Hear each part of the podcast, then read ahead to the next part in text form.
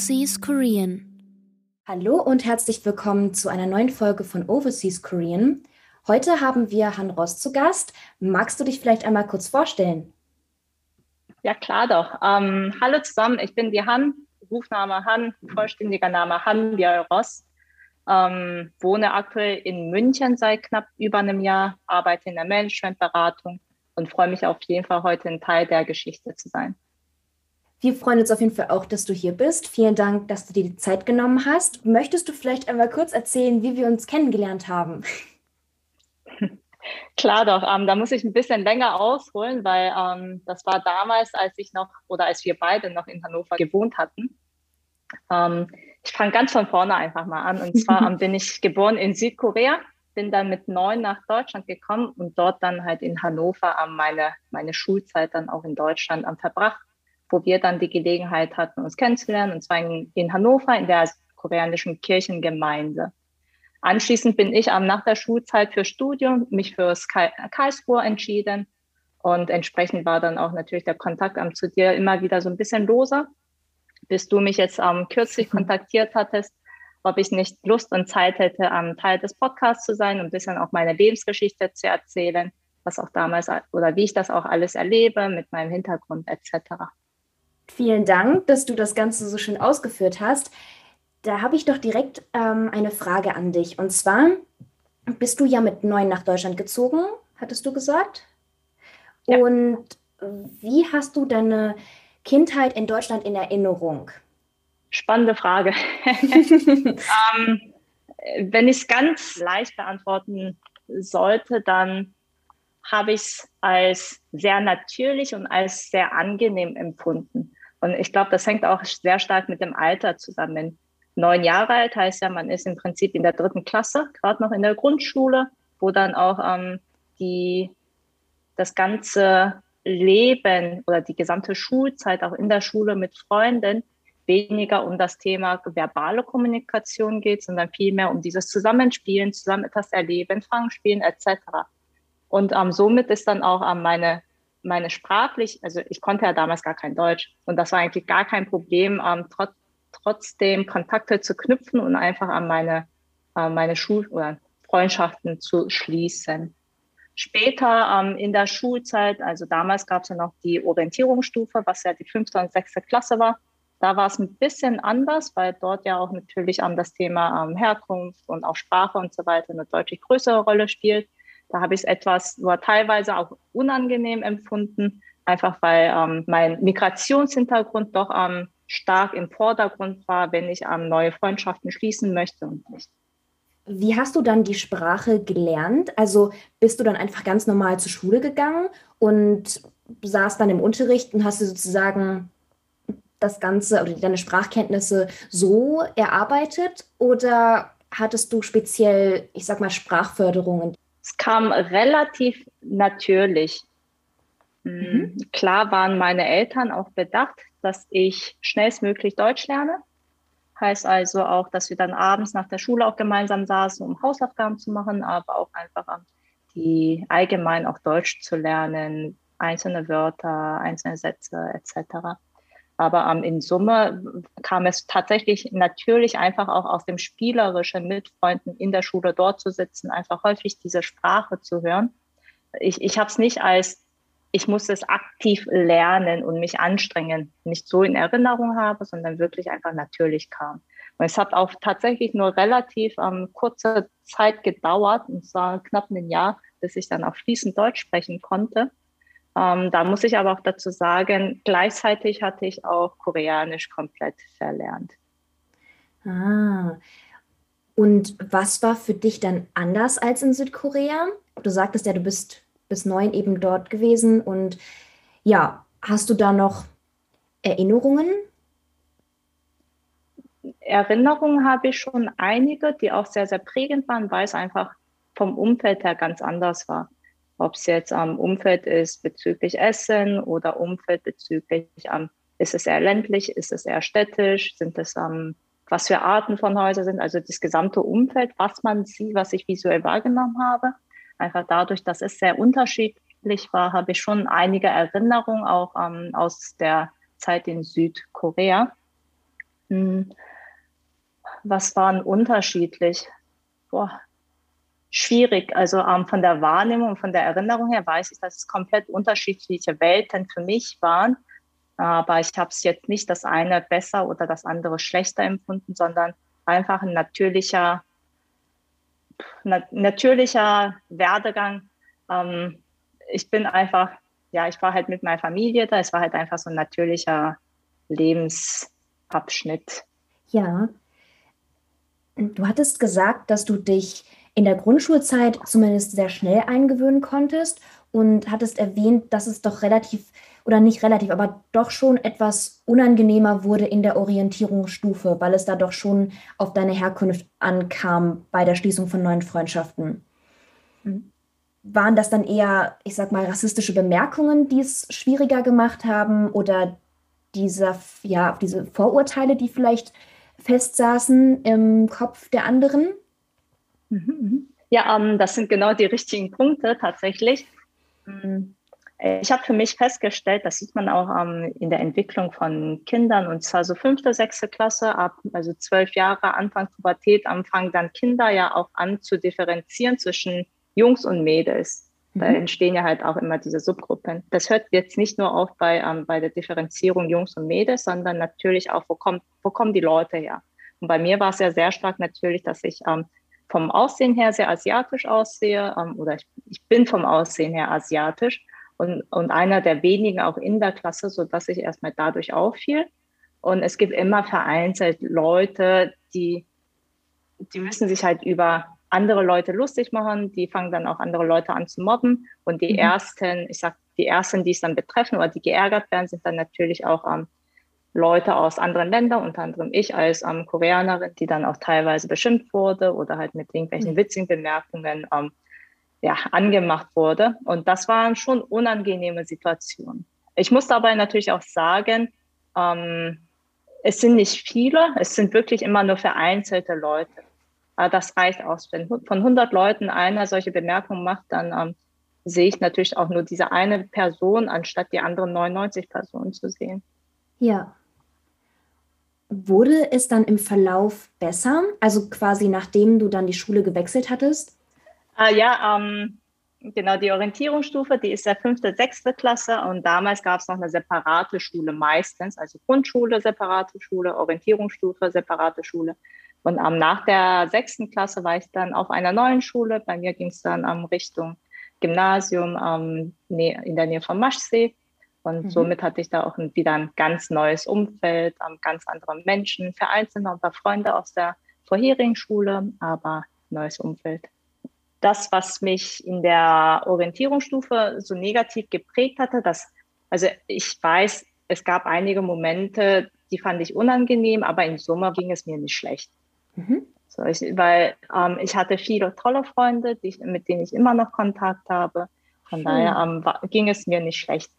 Und ähm, mit dem neuen Schulabschnitt, hm, es waren nicht nur die neuen Leute, die im Umfeld sind, sondern, und da gehe ich halt wieder zurück auf das Thema Entwicklung von Menschen, so mittelpubertäres Alter, da ist man ja auch so ein bisschen erwachsener. Also da differenziert man jetzt nicht nur ähm, nach dem Aussehen, sondern das sind dann doch andere Dinge, warum man auch mit Leuten zusammen ähm, was unternimmt, warum man auch Freundschaften schließt sind halt mhm. vielmehr diese verbale Kommunikationen, mag man die Person, mag man nicht.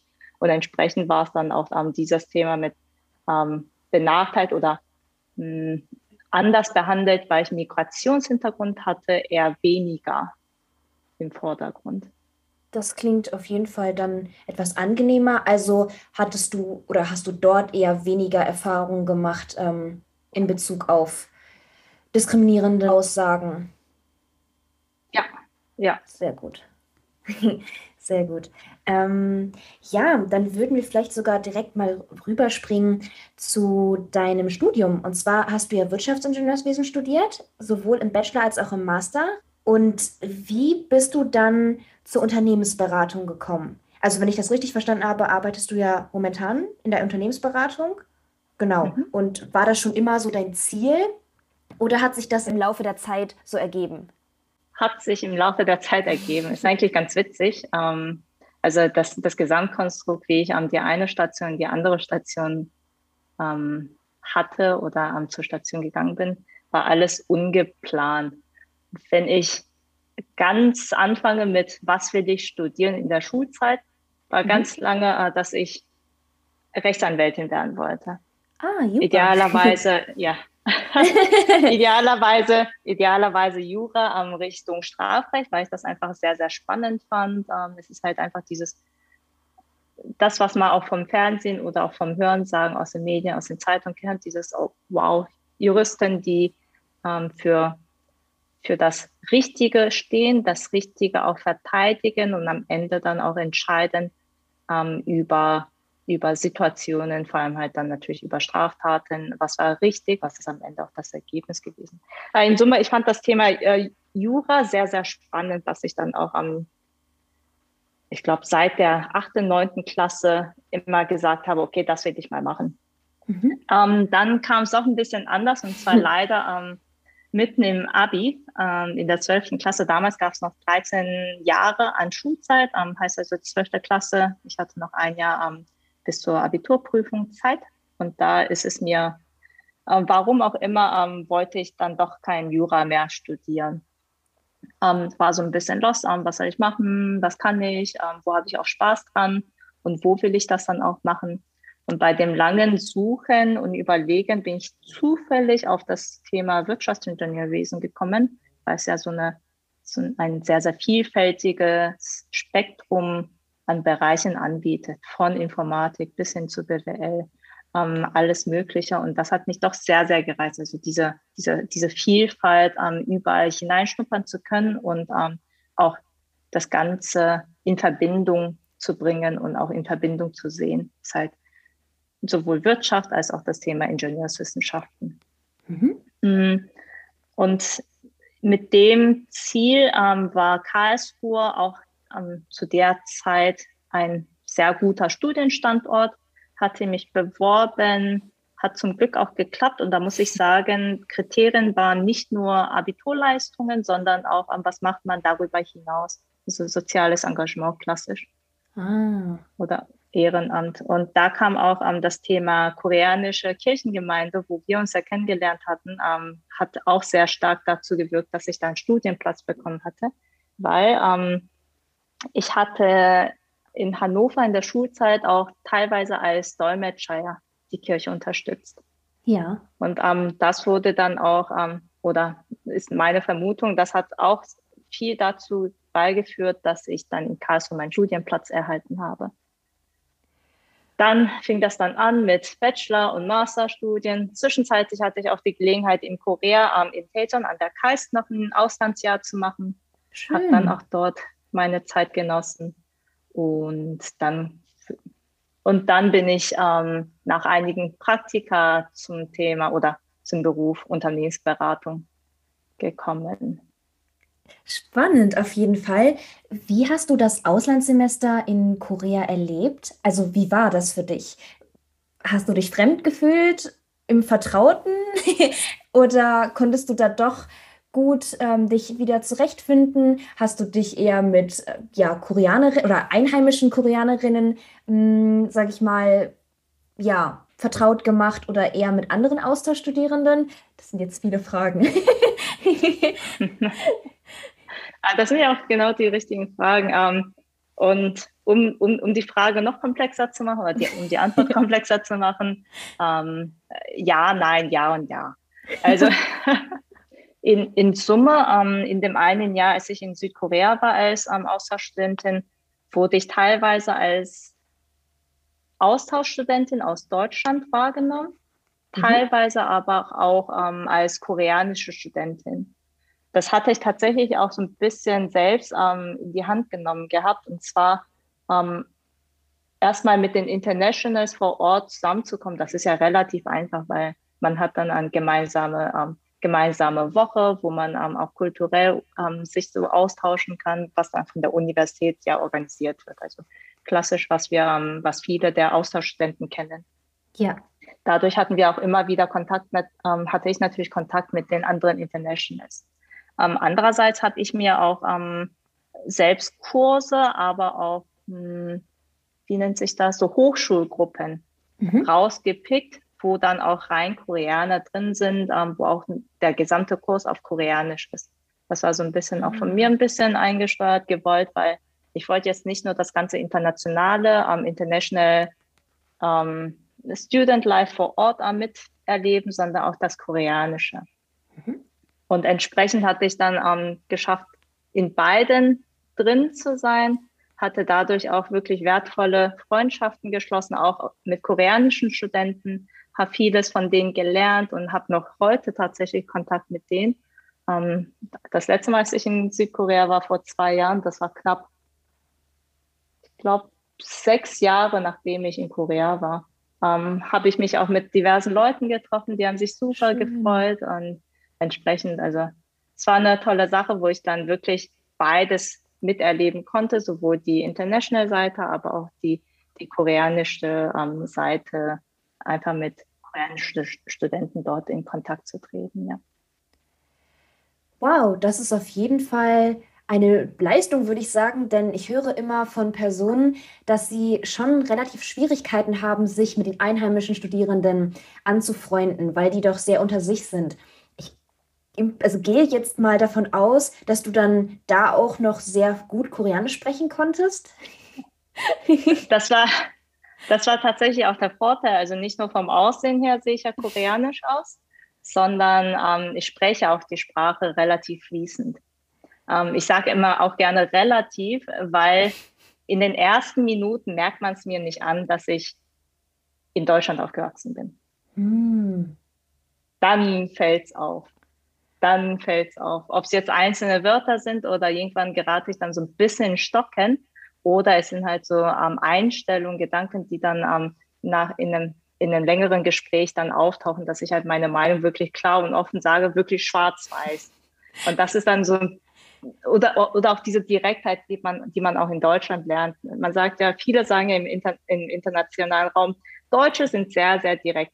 Und so bin ich halt auch. Und das haben dann auch die Mitständen dort miterlebt.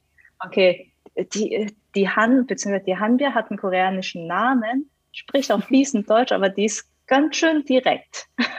Und spätestens ah. da ist dann halt so ein bisschen, okay, ähm, ich glaube, sie hat nicht die gesamte Zeit in Südkorea verbracht, sondern woanders.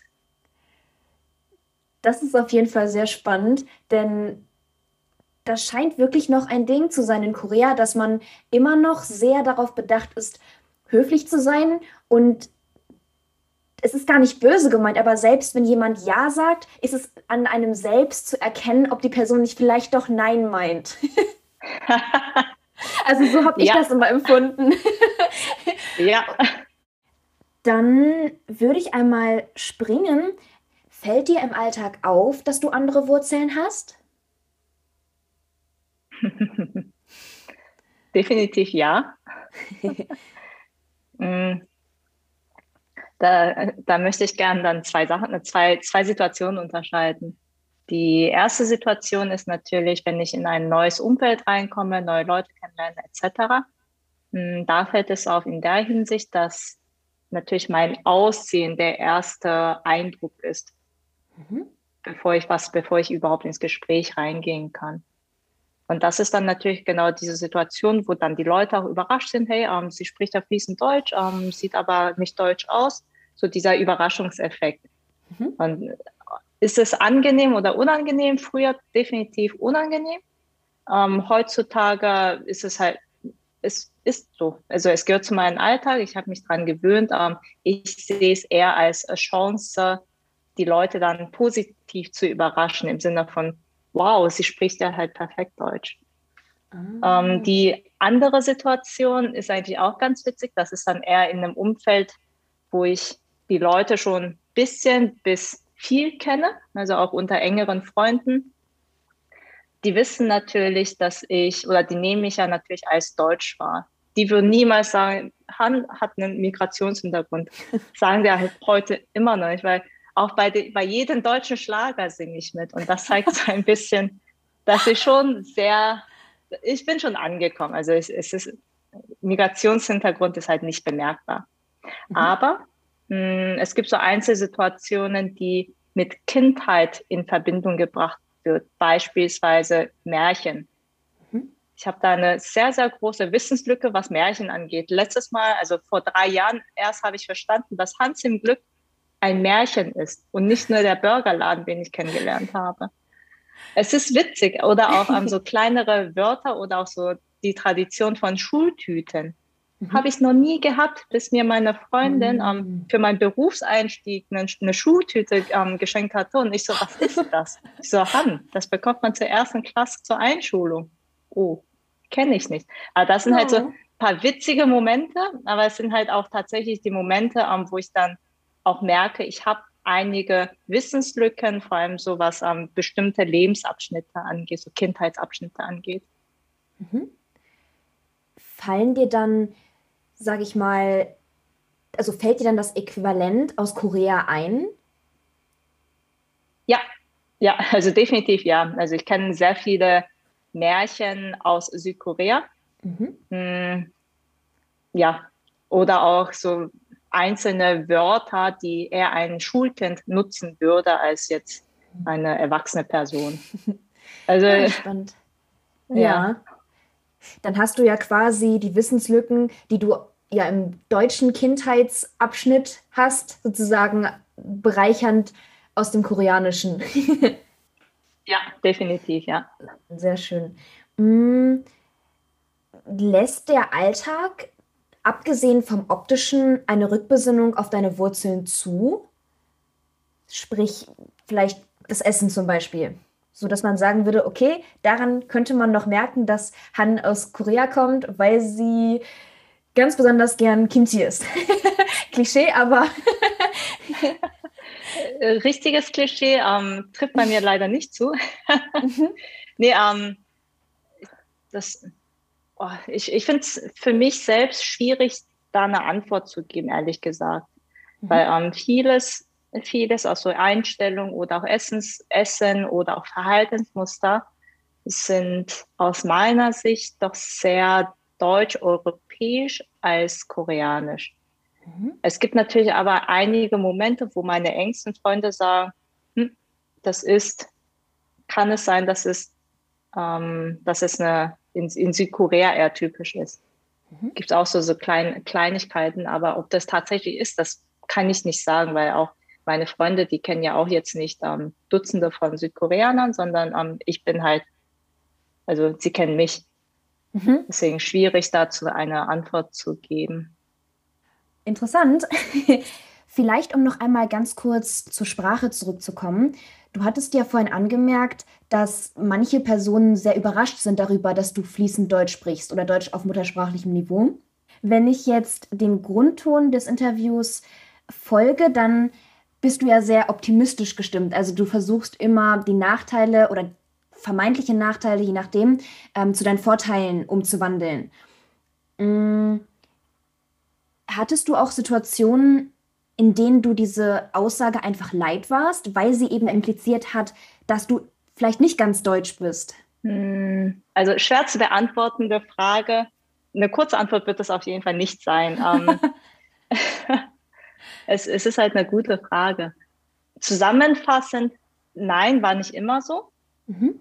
Ähm, am Ende ist es für mich ein wenig auch mein Weg, um zu überleben, um auch mich, mh, hm, um meine Einstellung gesund beizubehalten, in gesundem Maße zu haben.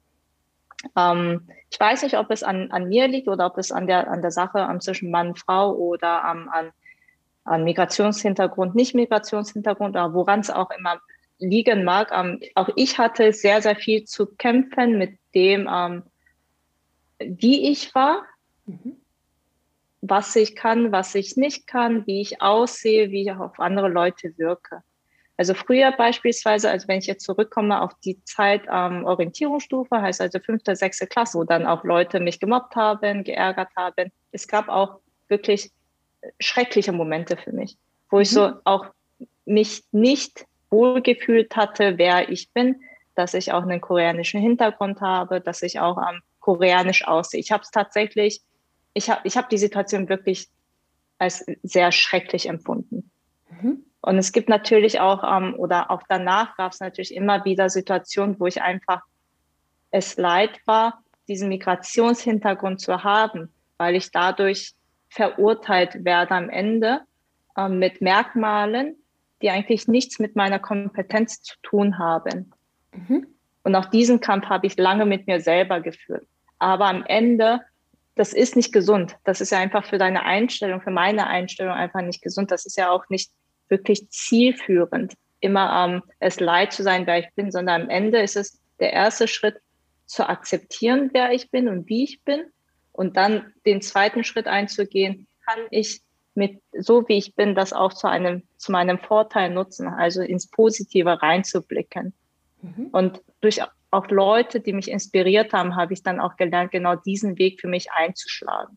Es fällt mir nicht immer einfach, muss ich auch sagen. Ich bin jetzt nicht die selbstbewussteste Person auf der Welt, um Gottes Willen.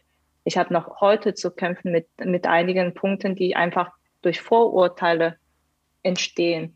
Aber nichtsdestotrotz versuche ich einfach, das Positive hier hineinzubringen. Heißt also für mich auch am ähm, im Positiven zu nutzen, dass ich einen koreanischen Hintergrund habe, dass ich auch koreanisch aussehe, dass ich auch eine Frau bin in einem männerdominierten Umfeld, einfach halt zu nutzen, die Chance zu geben, auch das gesamte Konstrukt positiv zu verändern, einfach meine Wirkung oder meinen Einfluss dort auch reinzubringen. Denn am Ende lebt man, man sagt ja, Vielfalt gewinnt, Diversität gewinnt. Es gibt einen Grund, mhm. warum eine heterogene Gruppe deutlich stärker ist als eine homogene Gruppe. Und das versuche ich einfach mit meinem positiven Bild auch ähm, in dieser, dieser Veränderung auch mitzugeben.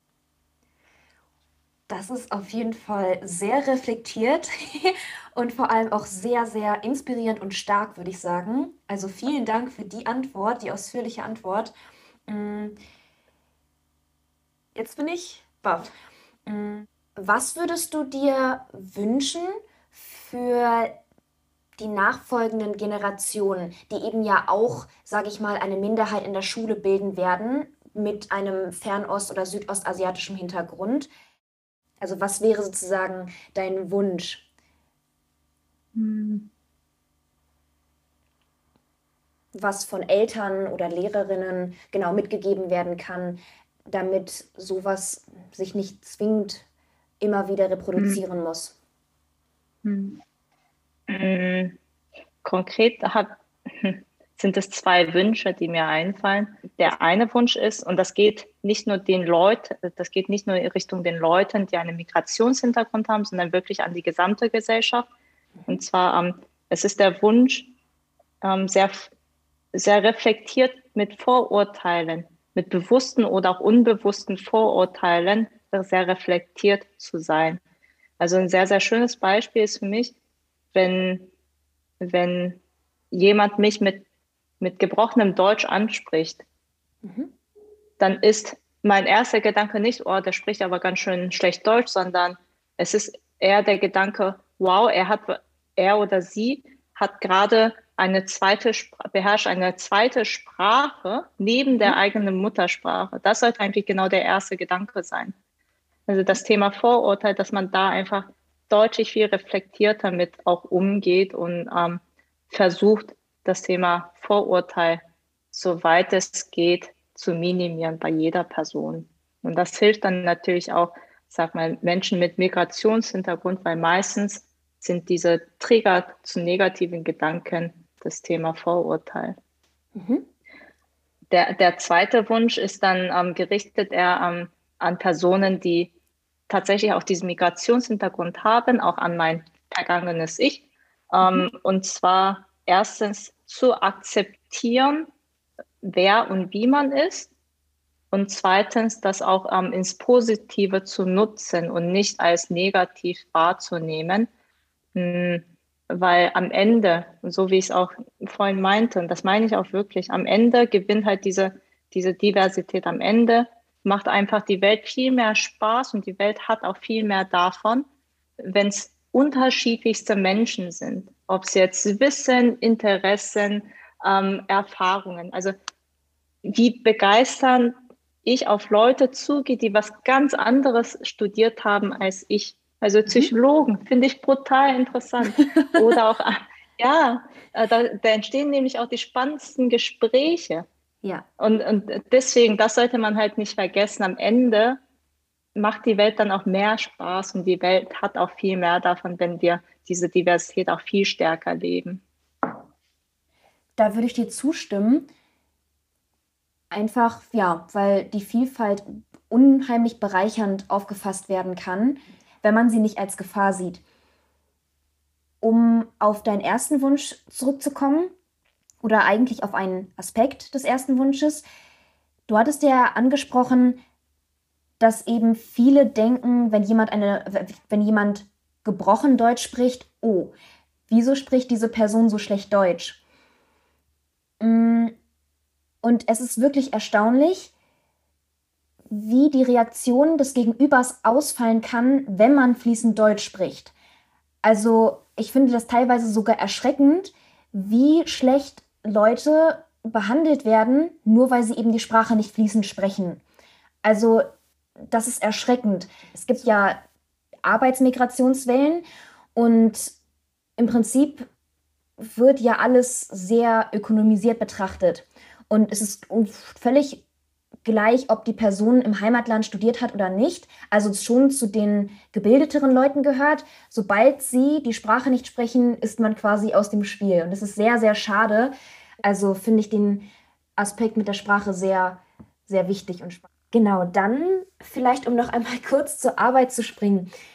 Hast du in deinem Arbeitsumfeld auch Kollegen und Kolleginnen, die aus Südost- oder Fernostasien kommen?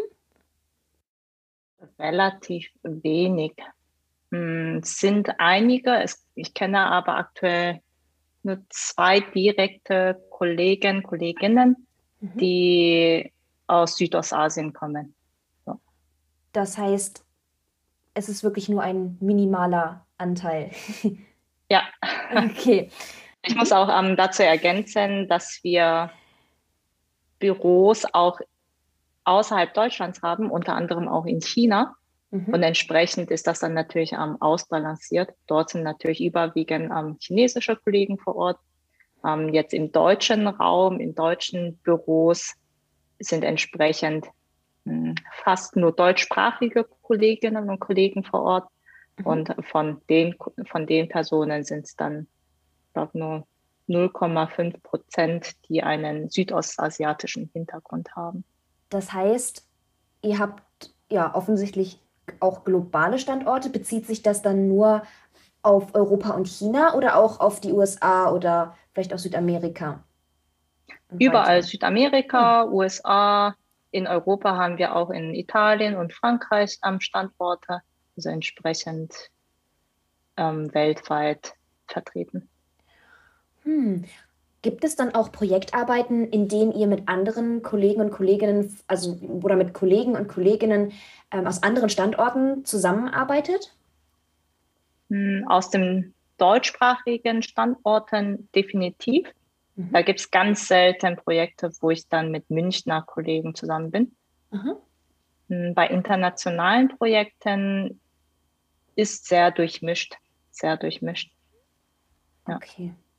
Ja um vielleicht langsam zum Ende zu kommen, wenn du anderen mit Migrationshintergrund etwas mitgeben könntest, speziell Fern- und Südostasiatinnen, ähm, was wäre das? Schwierige Frage. ähm, was, was würde ich mitgeben wollen? Die Frage ist relativ schwierig für mich zu beantworten, aber ähm, was ich gerne mache oder wie, so wie ich bin, ähm, ich bin ja relativ positiv eingestellt und ähm, versuche auch in gewissen Dingen Veränderungen reinzubringen in die Gesellschaft oder auch in der Wirtschaftswelt. Hm, auch mit meinem Migrationshintergrund oder auch einfach, dass ich eine Frau bin, ähm, aus Südkorea bin, bilingual aufgewachsen bin, etc. Einfach halt durch dieses, ähm, diese, dieses anders zu sein als 99 Prozent äh, meines Umfeldes. Ähm, und das, das ist, glaube ich, auch das, was ich gerne mitgeben möchte. Ähm, versucht es auch versucht es auch erstmal auch am euch selbst zu akzeptieren, eure, eure Stärken zu kennen und diese dann auch mit in die Gesellschaft mit hineinzubringen. Beim Ende ähm, macht das Leben wirklich einfach nur oder erst dann Spaß, wenn man nicht nur in seiner eigenen kleinen Bubble ist, sondern darüber hinaus auch andere Bubbles kennenlernt und dann ähm, das ganze Thema ähm, Diversität, das ganze Thema Unterschiedlichkeit mit hineinbringt und doch wieder alles durchmischt. Von daher, ähm, das wäre auch genau das Ding. Ähm, seid mutig, geht raus in die Welt, so wie ihr auch seid, ähm, weil dann macht es wirklich, dann macht das Leben auch wirklich sehr, sehr viel Spaß. Sehr, sehr schöne Abschlussworte. Vielen, vielen Dank für deine Zeit und das Interview heute. Es hat sehr viel Spaß gemacht, wurde sogar sehr tiefgründig. Ja, und verabschiede mich somit heute von den Zuhörer und Zuhörerinnen und bis zur nächsten Folge. Tschüss!